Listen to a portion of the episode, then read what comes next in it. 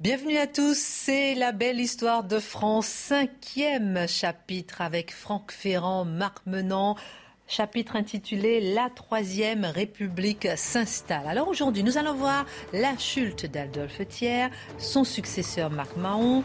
Nous allons voir euh, euh, les hussards noirs de la République et la mort de Victor Hugo. Bien sûr, nous parlerons évidemment de la Marseillaise, l'hymne qui s'installe à cette période de l'histoire de France. C'est parti. Bonjour mon cher Marc, bonjour Franck. Christine. Pourquoi ce visage? La République, la Troisième République, ça vous... Ah ben moi, vous pensez bien. Je remarque qu'il y a... Ah, bonjour mon cher Marc et bonjour Franck. Les choses sont dites. Ah, ça y est, la monarchie est terminée. Au revoir mon cher Franck. Oui, voilà, alors on est, on est quand même plus tendance Marc Menant. Bonjour mon cher Franck. Bonjour cher La Christine. monarchie est terminée. Comment se porte Franck Ferrand? Alors, la monarchie est terminée, plus ou moins, parce que vous allez voir que les monarchistes n'ont pas encore tout à fait dit leur dernier mot. Alors justement, dans cette émission, mais ça va être intéressant de voir comment on est quand même. La Troisième République s'installe, mais quand même, il y a des... on, va, on va parler de tout ça. Franck, la semaine dernière déjà, nous avions évoqué le portrait d'Adolphe Thiers. La République sera conservatrice ou ne sera pas? Voilà, ça, ça fait partie d'une des célèbres phrases. Mais c'est fondamental, ça. Pourquoi Mais parce que c'est peut-être la chose la plus importante de cette histoire récente. Je ne sais pas si on doit dire moderne ou contemporaine, parce que selon les auteurs, maintenant, vous savez, avant on disait que l'histoire contemporaine commençait en 1870. Il y en a beaucoup maintenant qui la font commencer en 1914. Bon, bref. Toujours est-il que dans l'histoire récente, cette affaire de la République conservatrice, c'est le fondement de tout. Jusqu'ici, vous aviez, en gros, et pour simplifier un peu, je veux bien l'admettre, les gens de droite qui étaient monarchistes, qu'ils soient pour euh, la monarchie euh, de droit divin, légitimiste, pour la monarchie euh, euh, cons- euh, constitutionnelle de Louis-Philippe, euh, on appelle ça les orléanistes, ou qu'ils soient pour la monarchie bonapartiste, bien entendu, des deux empereurs. Bon. Et puis, les gens de gauche, ils étaient pour la République, c'était assez simple et assez clair. Avec la, la répression de la commune, on a vu jusqu'où a été cette répression de la commune, il y a une conversion de la République. La République devient conservatrice. Et à la tête de cette République conservatrice, vous avez ce petit bonhomme, là, toujours le même, Adolphe Thiers. Quand il dit la République sera conservatrice, c'est pas seulement une phrase politique, ça veut dire que le pays en général, et notamment les campagnes, vont pouvoir se mettre à voter pour des élus républicains sans crainte de la révolution. Vous voyez, ça change tout, ça, évidemment. C'est absolument fondamental. Il a prononcé cette phrase le 13 novembre 1872 devant des députés. Et c'est vrai, la, la question ce- c'est ce entre tr- conservatisme et république. Voilà, et ce 13 novembre 1872, il a dit autre chose. Il a dit exactement, la République existe, elle est le gouvernement légal du pays. Ça, c'est une conversion. Vous allez me dire, on avait vu dès le mois d'août euh, 1871, hein, c'était la loi Rivet, on avait vu le président de l'exécutif, donc Adolphe Thiers, appelé président de la République. C'était une indication sur la nature du régime quand même. Et on entendait Thiers, lorsqu'il recevait, à la, je je dis à la préfecture parce qu'on est toujours à Versailles, hein, très important de Oui. comprendre qu'à l'époque, le pays est gouverné depuis Versailles. Euh, la présidence de la République reviendra à Paris en, s- en 1873 et les deux assemblées, parce que le régime devient bicaméral, il ne reviendra à Paris qu'en 1879. Vous voyez, donc euh, pendant toute cette période, la, la France est gouvernée depuis Versailles de nouveau. Eh bien, lorsqu'il donne des dîners à Versailles, le président Thiers dit qu'il faut faire confiance à la République, qu'il s'appuie sur les préfets républicains pour réorganiser le pays, il s'appuie sur la République pour euh, libérer le territoire. N'oubliez pas qu'on doit 5 milliards de francs or aux Prussiens, qui sont devenus les Allemands maintenant, et qu'on leur a donné, si je puis dire, 1 600 000 citoyens, ceux de l'Alsace et de la moitié de la Lorraine. C'est une plaie à vif pour la France, bien entendu. Bref, la République est en train de devenir conservatrice. Le 13 novembre 72, Thiers l'a dit, mais il n'aurait pas dû le dire. Ah pourquoi? Eh bien parce que, euh, évidemment, euh, lorsqu'il a dit que le- la République était le gouvernement légal du pays, il s'est mis à dos 60% des députés, qui, eux, étaient des monarchistes dans l'âme. Alors, il y a eu des élections partielles. Il y a notamment eu les élections partielles très importantes de juillet 71, on est juste après la Commune, où, pour remercier les républicains d'avoir maté la Commune, les campagnes ont envoyé énormément de députés républicains à l'Assemblée. Et à chaque élection partielle, on se rend compte qu'il y a de plus en plus en plus de républicains. Thiers n'est pas fou.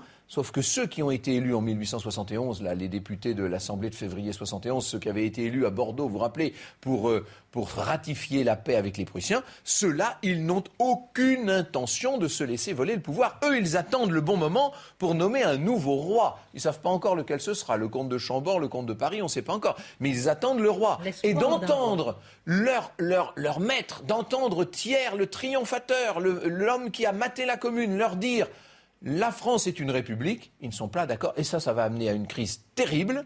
Thiers est obligé de s'incliner, vous imaginez, il ne s'y attendait pas du tout, il est viré du pouvoir, et à la place, on va élire un président de la République monarchiste, tout ce qu'il y a de plus monarchiste, ce sera Patrice de MacMahon. Et on va voir qu'il est président de 1873 à 1879.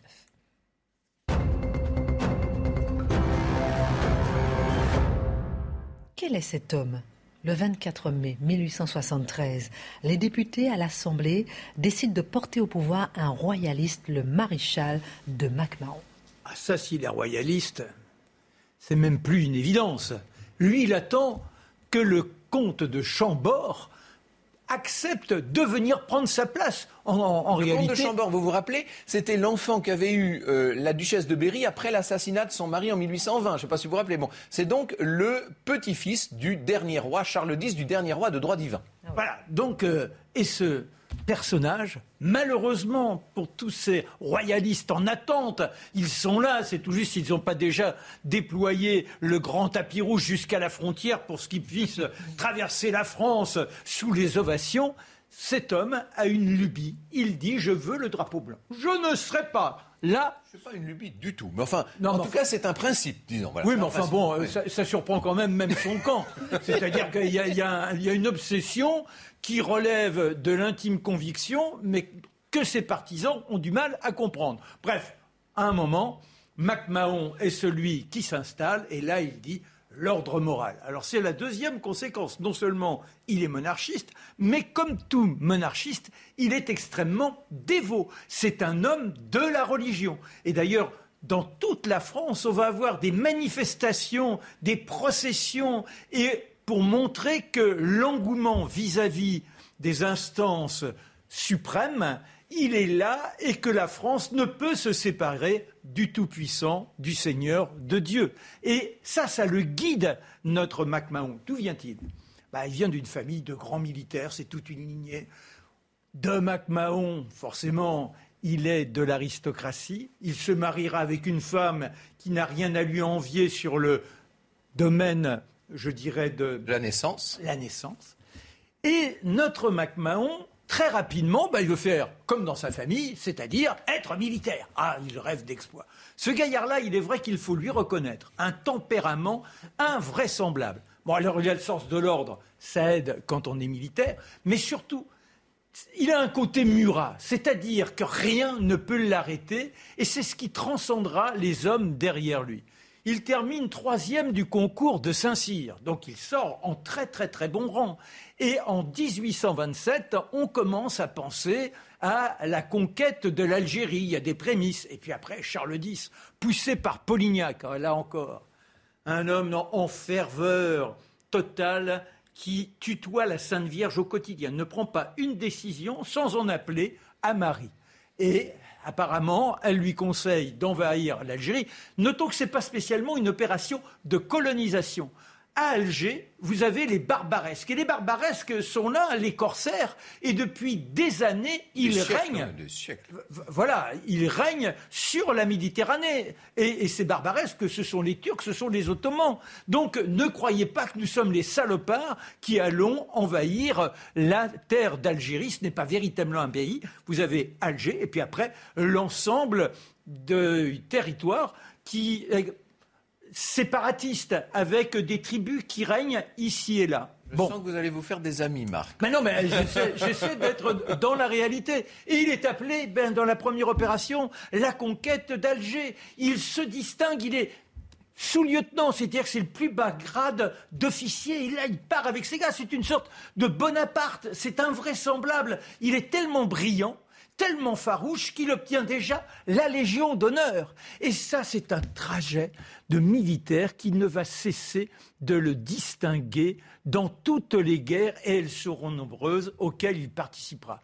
Il aura de longs séjours en Algérie, il affrontera Abdelkader directement, il triomphera d'Abdelkader. C'est ce personnage qui est loué, qui au fur et à mesure, forcément, monte dans les grades. Et puis, l'Empire a été à nouveau imposé par Napoléon III. Napoléon III décide de se battre contre les Russes. C'est la guerre de Crimée. Et alors, il y a encore dans la région parisienne aujourd'hui une ville qui nous rappelle cet événement, c'est Malakoff. Malakoff, le fort de Malakoff. On est là à côté de Sébastopol. Et lui, il est à la tête des Zouaves. Il faut savoir que les Zouaves, c'est un peu comme la Légion étrangère. Ce sont les têtes brûlées. Ceux qui n'obéissent pas facilement. Mais en revanche, quand ils sentent qu'il faut être sous le commandement du supérieur, parce que nous sommes à la guerre, là on ne discute pas. On est capable de tout. On laisse sa vie, quitte à perdre la moitié, voire les trois quarts du régiment, jusqu'au dernier instant, on lutte, on lutte, on lutte. il faut aller la prendre, cette bastide de Malakoff. Et il est là, allez les gars, on y va, ils tombent les uns derrière les autres, et puis à un moment donné, ils plantent l'épée, le drapeau, enfin, elle est à eux, la bastide, le fort. Et MacMahon, qui est tout fier, et un jeune officier anglais qui jaillit, qu'il dit Vous ne pouvez pas rester là, c'est miné, ça va exploser. Alors là, il y aurait cette tirade. J'y suis, j'y reste. En réalité, dans ses propres mémoires, il nuance le propos. Il dit. Il nuance, mais c'est ce qui reste de lui. C'est ce qui reste même de lui. les gens qui connaissent pas MacMahon, ils connaissent ça. J'y suis, j'y reste. Et, et c'est même le troisième régiment de Zouave, tant qu'il existera, on fera sa devise. Et les Zouaves, jusqu'au bout, seront les régiments de l'élite et de, des tentatives invraisemblables. Alors, retenons cet exploit-là. Mais après, avec euh, Napoléon III, il se retrouve également à la bataille de Magenta. Là encore, tout semble perdu et grâce à MacMahon, à cette hargne. Et comme il est exemplaire vis-à-vis de ces hommes, et qu'en plus ce sont ces troupes qui, viscéralement, sont les troupes de l'acharnement, eh bien, il fait basculer et il emporte la victoire. Cet homme est distingué, il en finit maréchal, le bâton exceptionnel. Et duc de Magenta. Et duc de Magenta. Alors, vous pensez bien, quand on est noble, que l'on a eu cette période où l'aristocratie était chancelante et que l'on est nommé duc, quelle restauration, quelle splendeur. En dehors de cela, c'est un homme de prière. Il n'est pas question d'aborder la journée sans s'en remettre, là encore, un petit clin d'œil vis-à-vis de Dieu. Il faut se sentir en protection. il, a, tout pour lui, en fait. Tout pour lui. Alors, Guerrier, combatif, voilà. Alors, euh, première anicroche, si je puis dire, c'est ah. Sedan. Il est à côté de Napoléon III. Cette armée, on vous l'a décrite la semaine dernière, toute dépenaillée, pas préparée. Et il a beau être, d'ailleurs, il, a déjà un certain âge, il a plus de 62 ans.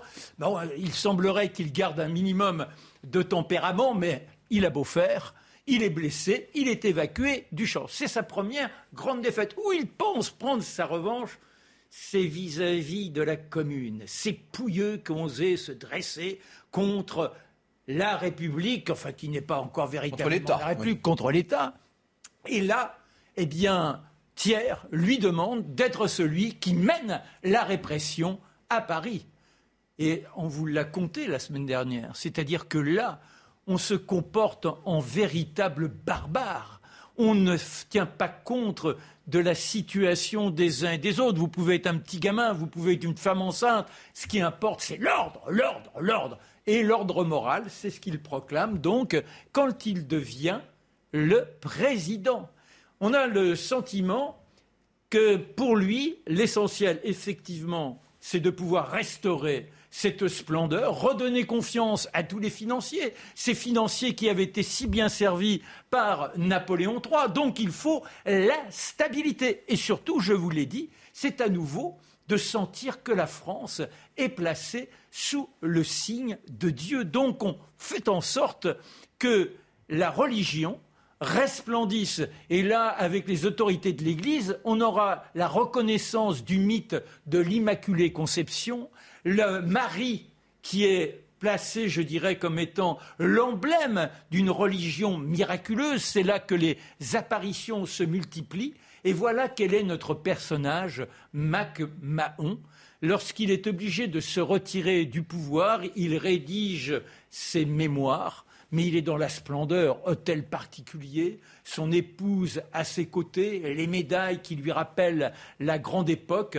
On vient forcément s'affaisser devant lui, sauf les républicains qui ont une véritable haine contre lui, en particulier, bien évidemment, Gambetta.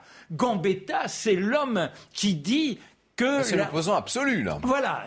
Et, c'est là où il est bon de revenir sur ce que disait Franck tout à l'heure, c'est-à-dire que on a deux sortes de républicains. Les républicains qui étaient dans la sensibilité de tiers, donc euh, un régime conservateur. Euh, conservateur, et puis à côté les, radicaux.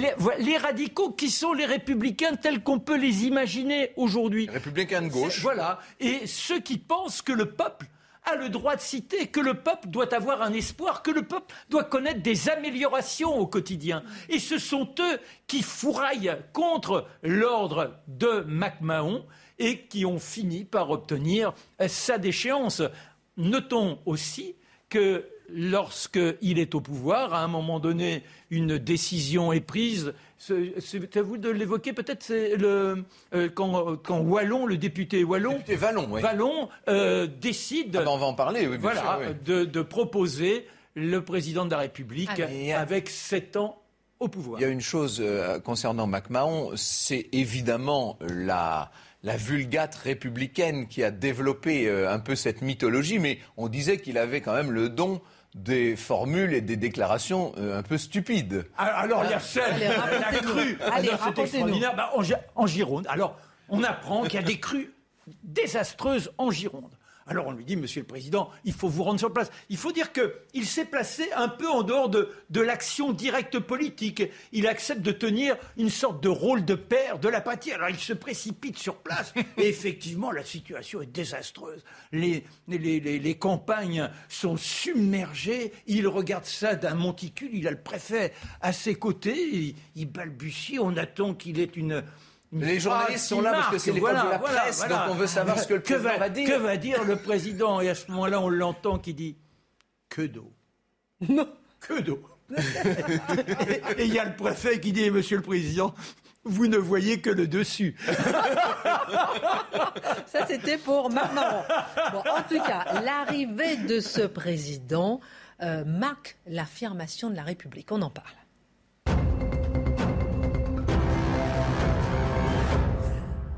N'empêche, messieurs, quand on vous écoute, qu'on ne sait pas où on en est. Mais non. Sous quel régime Non, mais c'est vrai. Alors, Ils ne le savent pas eux-mêmes. mais c'est vrai. République ou monarchie Par quel moyen cette république s'est-elle affirmée finalement? Ah, C'est une monarchie républicaine ou une république monarchique On n'en sait pas grand-chose exactement. Vous avez bien compris quand même que Thiers a été le premier à porter le titre de président de la République. Et puis alors, MacMahon, lui, est très fier de ce titre. Ça, c'est d'ailleurs, pour un monarchiste, c'est inouï, mais il fait respecter partout le titre de présidence de la République.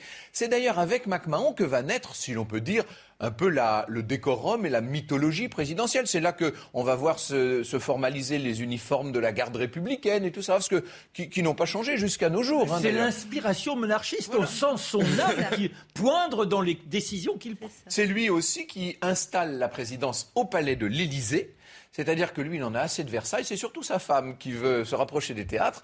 Et donc, euh, on s'installe à l'Élysée. Mais les députés et les sénateurs, eux, euh, vont être beaucoup plus lents à le suivre, puisque eux, le couple MacMahon s'installe à l'Élysée en 73. Et il va falloir encore six années pour que les parlementaires veuillent bien revenir à Paris. Bon, à partir de 79, tout le monde sera à Paris. Et là, ça y est, de nouveau. On peut peut-être rappeler que l'Élysée avait été construit par le comte de Verneuil et que le, comte d'Evreux, le comte d'Evreux, pardon, excusez-moi, et c'est Caroline Bonaparte qui l'a fait restaurer selon son goût. Et ensuite, ben, mais il est bien de, rappeler que Caroline Bonaparte est celle qui a donné l'apparence de l'Élysée d'aujourd'hui. Et puis euh, euh, ça avait été la, maison de. Ça avait été la maison de Madame de Pompadour avant ah, cela, oui, bien entendu. Et puis on avait réaménagé l'Élysée pour y installer Napoléon III, enfin le prince-président Louis-Napoléon, avant que devenu empereur, il ne réemménage aux Tuileries, bien entendu. Bref, euh, on va clore le chapitre de l'Élysée, mais pas tout à fait celui de MacMahon, parce que on est dans une époque où on sait euh, à peu près qu'on est dans une république, mais vous avez compris que c'est une république conservatrice et monarchiste, hein, donc c'est un peu particulier. Et surtout, on se dit combien de temps on va l'avoir, MacMahon? Il faut que l'Assemblée décide, vote une loi sur la durée du mandat présidentiel. Alors tout le monde dit 5 ans, 5 ans, d'autres disent non, il faut une décennie, il faut une décennie. Finalement, on va se mettre d'accord sur 7 ans. C'est ce qu'on va appeler un septennat. Et on va dire pourquoi 7 ans? Parce que c'est suffisamment long pour que le comte de Chambord se décide enfin à devenir le roi de France. Et d'ailleurs, on avait une expression, les députés disaient, disaient on va voter pour 7 ans, le temps que Dieu ouvre les yeux du comte de Chambord ou les lui ferme à jamais. Euh, finalement... Vous avez compris la conclusion. et finalement, c'est au cours d'une nuit euh, que on est toujours dans l'Opéra Royal de Versailles, hein, qui sert donc de siège à l'Assemblée nationale.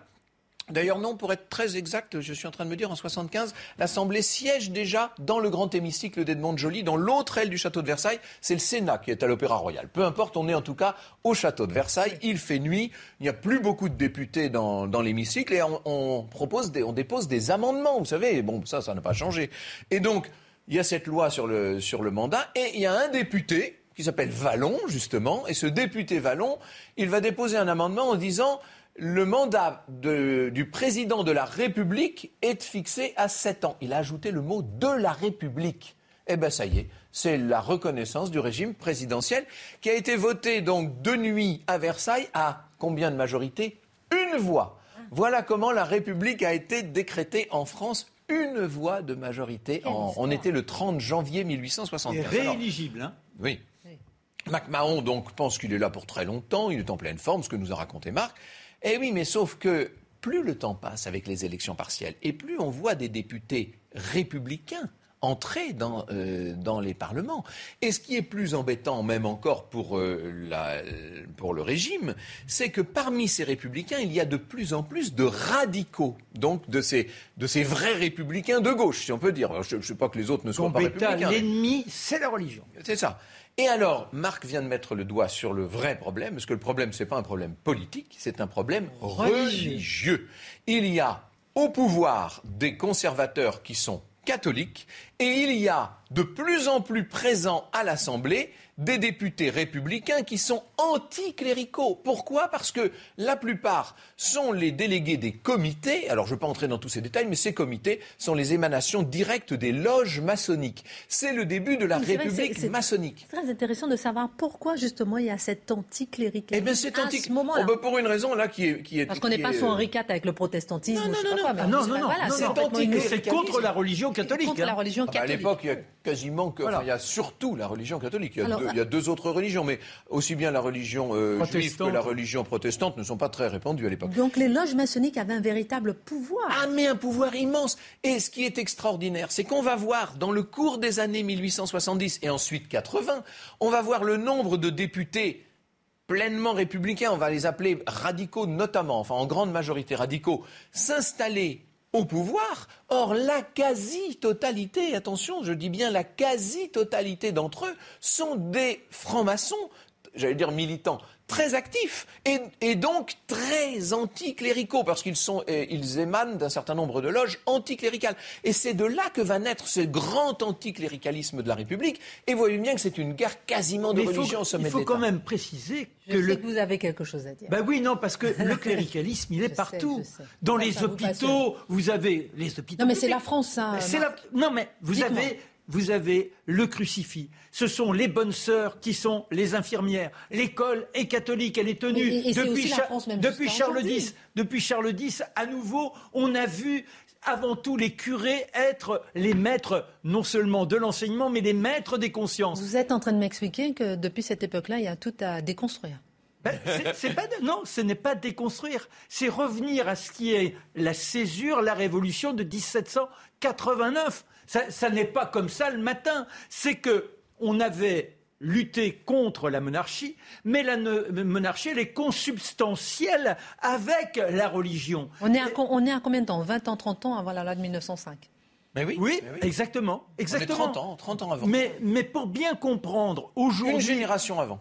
Bien comprendre ce qu'est la laïcité. C'est ça qu'il faut retenir. C'est ça, c'est ça. C'est comment quand aujourd'hui on dit ben, chacun croit ce qu'il veut, s'il veut mettre euh, euh, des, habits, euh, il est musulman, la femme elle se voit. Non, c'est contre tout ça, c'est 25 ans d'une lutte enragée afin de dépouiller la France de toute cette, cette imprégnation religieuse. Imprégnation religieuse, voilà. C'est comment on peut vivre selon sa foi mais ne plus afficher sa foi. C'est-à-dire que pour être clair, la foi devient une affaire privée. Alors que depuis des siècles, pour pas dire millénaires, dans un pays comme la France, vous imaginez que la foi était tout sauf une affaire privée, c'est une affaire au contraire très publique. Et donc c'est un, c'est un arrachement très fort et pour énormément de familles françaises, c'est très violent, c'est très dur. Et identitaire de la République. Identitaire de la République de la France. D'ailleurs, euh, là on n'a pas trop le temps, mais il faudrait voir comment réagit le Vatican. Inutile de vous dire qu'à Rome, on n'est pas content du tout de ce qui est en train de se passer. Hein. Tout, ça, tout ça est assez violent quand même. Et puis,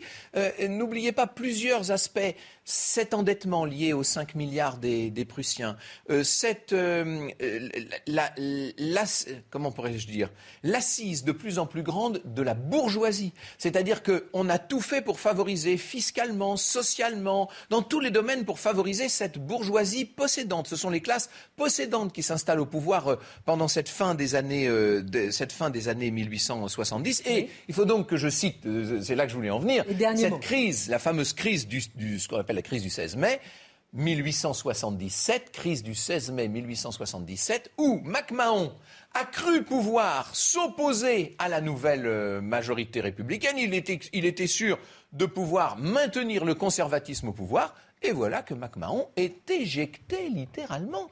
Et euh, il va devoir s'incliner. Lui aussi, décidément, les deux premiers présidents de la République vont avoir du mal hein, quand même. Très intéressant. Mais c'est très ah. important parce que cette crise veut dire que désormais, c'est véritablement la République qui s'est euh, installée et que c'est une République authentique. Hein. Alors, messieurs, passionnant. On est en train de déborder, passionnant. Pourquoi? Parce qu'on parle, non, mais on parle de la naissance de la laïcité. Hmm. On parle de la naissance de la République. Mais on va continuer à en parler. On va marquer une pause. On va continuer à en parler. La naissance de la Marseillaise. Très intéressant. On en parle. On marque une pause. À tout de suite. Retour sur le plateau de la belle histoire de France, chapitre par chapitre, avec Franck Ferrand, Marc Menon. Nous sommes dans le chapitre 50. La troisième République s'installe. On a vu à quel point c'était mouvementé, hein, cette première partie, puisqu'on a vu effectivement comment les prémices de la République. Vous, avez, bien compris. vous n'avez pas recommencé, parce que on a fini la première partie. La première République, vous vous rappelez, c'est 1792, hein, c'est celle de la, de, la, de la, Révolution française, jusqu'à ce que Napoléon euh, en fasse lui fasse un sort. Euh, la deuxième République, c'était celle de 1848, qui n'a pas duré très longtemps, puisque le nouveau président de la République l'a transformée en Second Empire. Et donc là, on est à la troisième. Il y aura, après la Seconde Guerre mondiale, il y aura une quatrième République. Et puis, nous sommes, nous, dans la cinquième. Euh, la troisième République, elle a duré 70 ans, c'est pas rien. Ah et n'oublions pas qu'on est au début avec le grouillement du peuple le peuple qui est dans l'exploitation la plus sordide. Les enfants qui travaillent dès l'âge de 4 ans, 5 ans, 14 heures par semaine, il n'y a qu'un seul jour de repos, le dimanche, et c'est tout. Vous, l'aviez déjà dit, là. oui, non, mais il est bon de le rappeler, parce que là, aujourd'hui... Mais la prochaine fois, il faut venir carrément avec des panneaux syndicaux, là. Oui, en fait, c'est un peu ça. Il faut attendre 1936. Donc, pour l'instant, on n'y est pas encore. On fera trois émissions. Donc, je disais que dans la première partie, l'installation de la Troisième République, et la partie euh, laïque, l'installation de la laïcité, ce que ça voulait dire. Donc c'était très intéressant. Alors c'est pas encore installé la laïcité, ça Non, mais les, prémices, voilà, les prémices. Donc alors dans cette deuxième partie, on va parler euh, de la Marseillaise tout de suite. On parlera aussi du rôle que, euh, joué par les hussards noirs de la République. On parlera de la, de la disparition de Victor Hugo également dans cette deuxième partie. Pour commencer cette deuxième partie, une question, messieurs, Marseillaise au 14 juillet, comment s'imposent les grands symboles.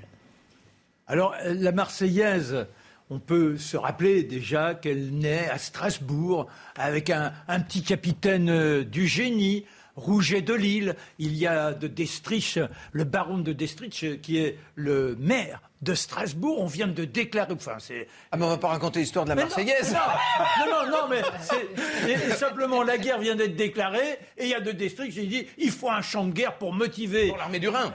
L'armée du Rhin, et c'est comme ça que naît en pleine nuit, dans une sorte de transe créatrice. Et pourquoi on l'appelle la Marseillaise Parce que c'était des bataillons qui arrivaient de Marseille, hein, qui en l'ont repris. ça a tellement touché les âmes et galvanisé les gens que ça va jusqu'à Marseille, et les Marseillais Seule la tribu, ils montent à Paris, les volontaires, en la chantant, et au fur et à mesure, le peuple adhère à leur euh, cœur. Cette Marseillaise, elle est devenue euh, un symbole extrêmement fort d'opposition au pouvoir euh, de la part des républicains, qui pendant longtemps étaient strictement interdits, pour chasser, bien entendu. Quand on entendait dans les grands banquets républicains de l'époque de la monarchie de Juillet sous Louis-Philippe, euh, quand tous ces gens se levaient et se mettaient à chanter la Marseillaise, euh, à chaque fois, le pouvoir euh, avait quelques frissons, vous voyez. Et donc que ça devienne finalement l'hymne national, ça en dit quand même long sur toute cette évolution. Hein.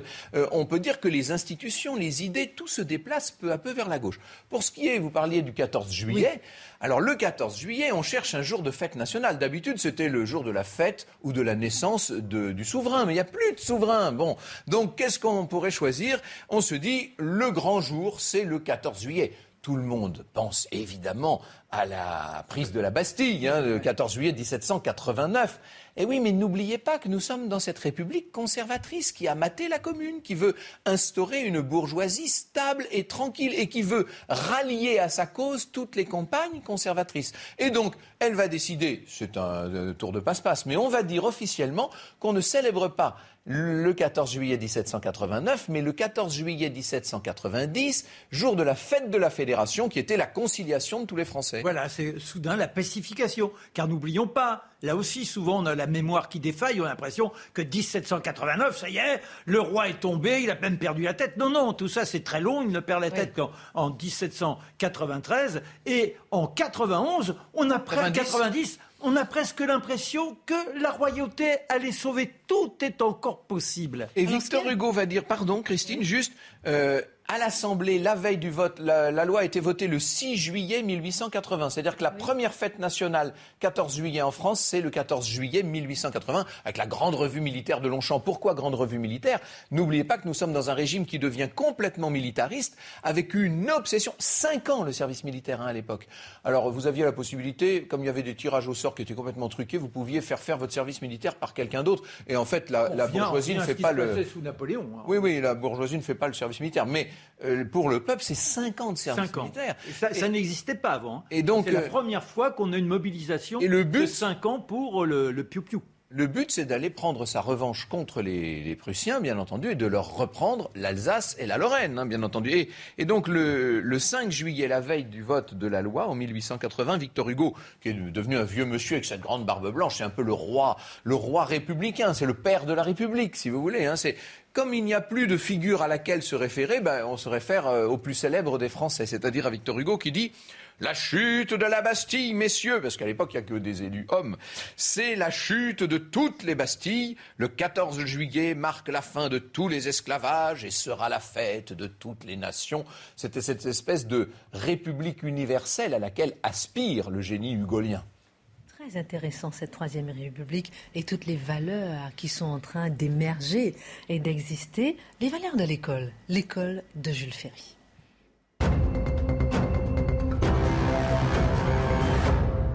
C'est à Charles Péguy que l'on doit l'expression les hussards noirs de la République, qui était le nom donné aux instituteurs sous la Troisième République.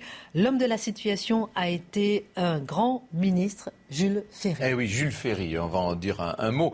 On parlait euh, ensemble, Christine, avant l'émission, de, cette expression, les hussards noirs. Alors je vous ai retrouvé le texte de, ah de Charles Péguy qui dit Nos jeunes maîtres étaient beaux comme des hussards noirs. Voilà d'où vient l'expression sveltes, sévères, sanglés, sérieux et un peu tremblants de leur précoce, de leur soudaine omnipotence, un long pantalon noir, mais je pense avec un liseré violet. Le violet n'est pas seulement la couleur des évêques, c'est aussi la couleur de l'enseignement primaire. Il faut lire Peggy, parce que l'auteur tombé en désuétude, mais il a cette allégresse de plume qui mérite. Et, et surtout, il a ces fulgurances qui permettent d'évoquer peut-être toutes les grandes notions républicaines de la fin du 19e et, du début du 20e siècle. Alors, en deux mots, justement, donc, euh, Charles Peggy, l'école, à ce, à ce moment-là, un point très très fort. Ça marque la Troisième République. Oui, c'est-à-dire que, alors d'abord, il y a une chose qu'il faut dire, ça va, va pas faire plaisir à Marc, mais c'est Oh, ça. attention, je veux Il y a une chose qu'il faut dire qui est très importante, parce que là, on, on- on raconte n'importe quoi depuis tant et tant d'années.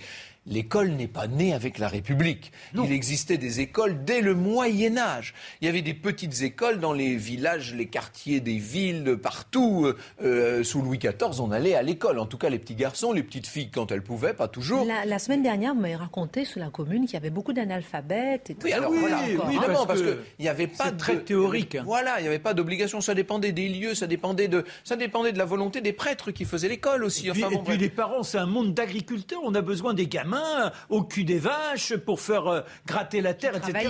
Ben, quand même, en, en 1833, Guizot, le fameux Guizot, l'historien, euh, le président du conseil de Louis-Philippe, avait, euh, à l'époque, il était ministre de l'instruction publique, avait donc créé les écoles de garçons. Ensuite, on a vu Victor Duruy, vous vous rappelez, qui a tout fait pour rendre l'école obligatoire pour les petites filles. Il y a eu la toute première euh, bachelière, d'ailleurs, en 1861, sous le Second Empire, Julie-Victoire d'Aubier, etc., etc. Je dis ça pour pas qu'on croie que l'école soit née avec la Oui, République. Mais c'est vrai que on va voir, et ça c'est assez extraordinaire, à partir de la fin des années 1870, quand la République s'impose et s'installe, après la crise qui a chassé MacMahon, là, euh, à partir de là, on va voir l'école devenir en quelque sorte l'obsession du régime. Pourquoi? Parce que ce régime a compris, entre parenthèses, on ferait pas mal de s'en inspirer, nous sans doute, il a compris que tout passe par l'école. Tout est une question d'éducation. Euh, on apprend aux enfants euh, d'abord les savoirs fondamentaux, puis surtout on leur apprend à devenir patriotes. Pourquoi pas un jour à donner leur vie pour la patrie? C'est ce qui va se passer avec la Première Guerre mondiale, dont on se rapproche quand même dangereusement, je vous ferai remarquer. Et donc cette école, celui qui va la rendre, euh, alors euh, d'abord euh, gratuite, laïque bien sûr, et, et obligatoire, elle l'était déjà en grande partie, c'est ce fameux Jules Ferry. Alors, il y a des, plusieurs grandes lois. Alors, je pourrais parler un peu du... Vous voyez qui est Jules Ferry avec On le voit ici à l'image. Pendant Ah que ben on l'a, voilà. J'allais dire avec ses favoris, mais en même temps, on l'a... Nous travaillons en phase. hein. Très, oui, très important. Ça suit en régie. C'est- un grand bourgeois, hein, Jules Ferry, qui a fait une fortune. Alors là, ça nous entraînerait dans des, cons- dans des considérations qui sont un peu tendancieuses, peu importe. En tout cas, euh, c'est un, il fait partie de ces républicains conservateurs. Hein, pour le coup, c'est pas du tout un radical, lui. Euh, c'est un homme qui d'ailleurs va jouer un rôle très important dans le développement colonial de la France. Vous savez, euh, on l'a appelé. euh, L'un des instigateurs, si ce oui, n'est oui. l'instigateur. On l'a appelé à la, à la mauvaise Absolument. époque de- du, de- du gouvernement provisoire, on l'appelait Ferry Famine. Euh, un jour, on l'appellera Ferry Tonquin, puisque bon voilà. Euh, en attendant, c'est Monsieur Jules Ferry, le père de cette école. Alors les grandes lois, c'est euh, 16 juin 1881 sur la gratuité, ce qui veut dire qu'on peut plus s'excuser sur un manque de ressources pour ne pas envoyer les enfants à l'école.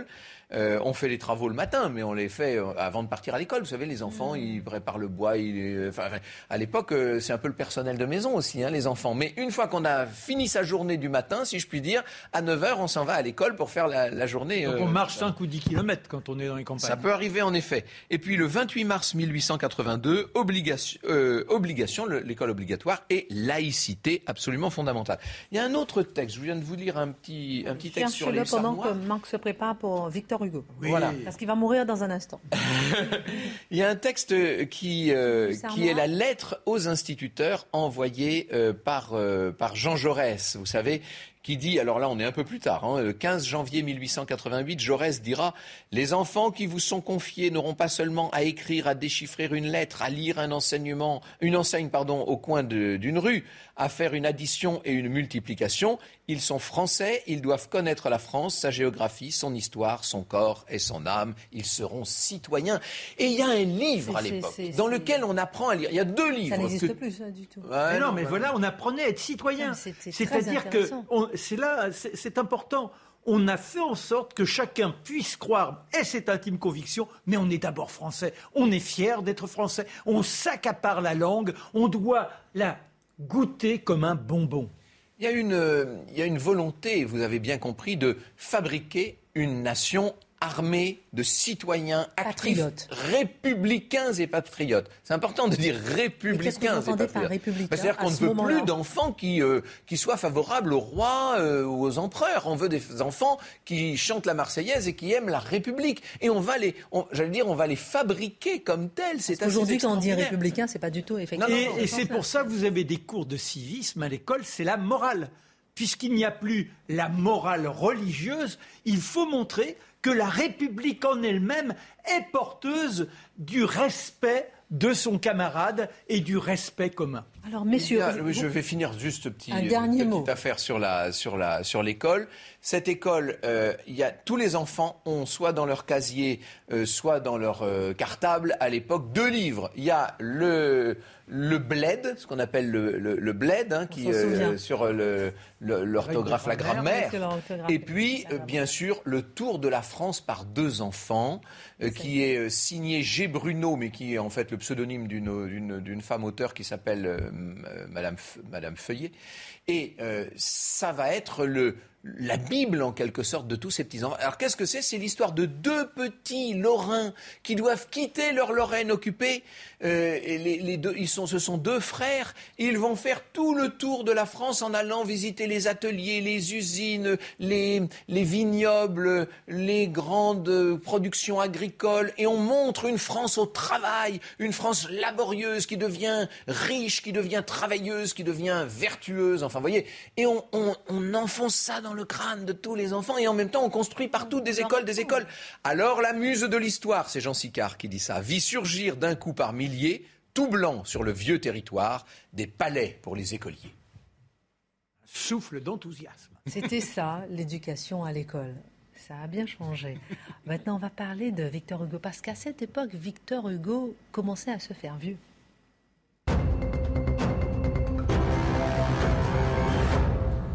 Vous êtes en train de nous dire, Christine, que bientôt Marc ne va plus nous parler de Victor Hugo.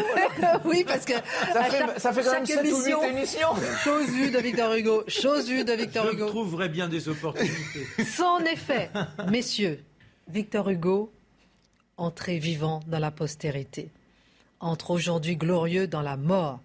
Telle fut la une du Figaro du 23 mai 1885. Alors en cette date funèbre, c'est toute la France qui pleure, le politique, l'écrivain, mais surtout ce père de la République qui était devenu Victor Hugo. Je crois qu'on n'a pas la possibilité de véritablement imaginer ce que, ce que furent les funérailles de Victor Hugo. Le, pardon, le Victor Hugo qu'on a à l'écran, c'était le Victor Hugo de l'époque de la monarchie. Là, il était devenu le vieux monsieur avec la grande barbe blanche. On l'a vu tout à l'heure. On l'a vu tout à l'heure. Et, pourquoi Voilà, c'est lui là. C'est-à-dire ah. parce que Victor Hugo a réussi je dirais, à faire lire même les Français. Quand on ne savait pas lire et qu'on n'avait même pas les moyens de s'acheter un ouvrage, lorsque les misérables se répandent, on crée des cagnottes d'ouvriers par quartier. On est là, on, prend dans sa tirelire, on achète un livre à plusieurs et celui, peut-être l'instituteur qui est un peu lettré, vient et enchante les uns et les autres. Et on sent quoi dans les misérables? Eh bien, on sent son âme on sent que l'on est représenté. C'est l'accès à la dignité. Et cet homme, on en parle quand il tonne à l'Assemblée. Il est donc le symbole de la respectabilité des plus humbles. Quand on apprend sa mort, c'est terrible. Ça pleure de partout. Les gens se précipitent à son domicile. Une queue. Son domicile, avenue Victor Hugo. Avenue Victor Hugo, c'est le seul homme à avoir eu son avenue de son vivant. Et ils sont là, ils pleurent. Et le gouvernement prend tout de suite la décision d'organiser des funérailles nationales. De l'avenue Victor Hugo à l'Arc de Triomphe, il y a, il y a 100 mètres. Et la nuit, on fait en sorte que ce soit la nuit que le corps du défunt passe de ce domicile à l'arc de triomphe où il restera exposé pas la pendant du, soldat inconnu. Ah bien évidemment, elle vient beaucoup plus tard. Elle vient beaucoup plus tard. 1920. Ah, et euh, sous l'arc de triomphe, on a le cercueil qui est exposé.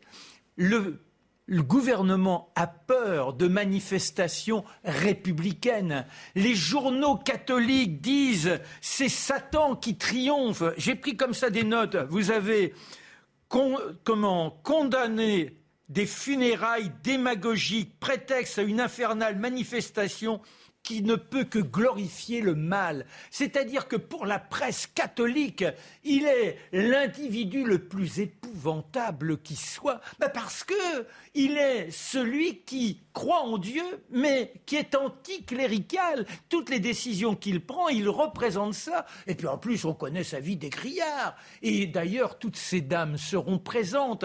Mais la situation est tellement critique sur le plan de l'ordre public que le gouvernement fait en sorte que l'enterrement ait lieu un jour de travail, il ne sera pas férié, donc si vous, n'allez pas à votre emploi, vous ne serez pas payé, et le, le cortège passera par les quartiers les plus riches. En revanche, c'est un corbillard ah oui, le corbillard du pauvre. Le corbillard des pauvres, il a écrit à son beau-frère Je veux le corbillard du peuple. Et il a offert 50 000 francs pour les plus démunis.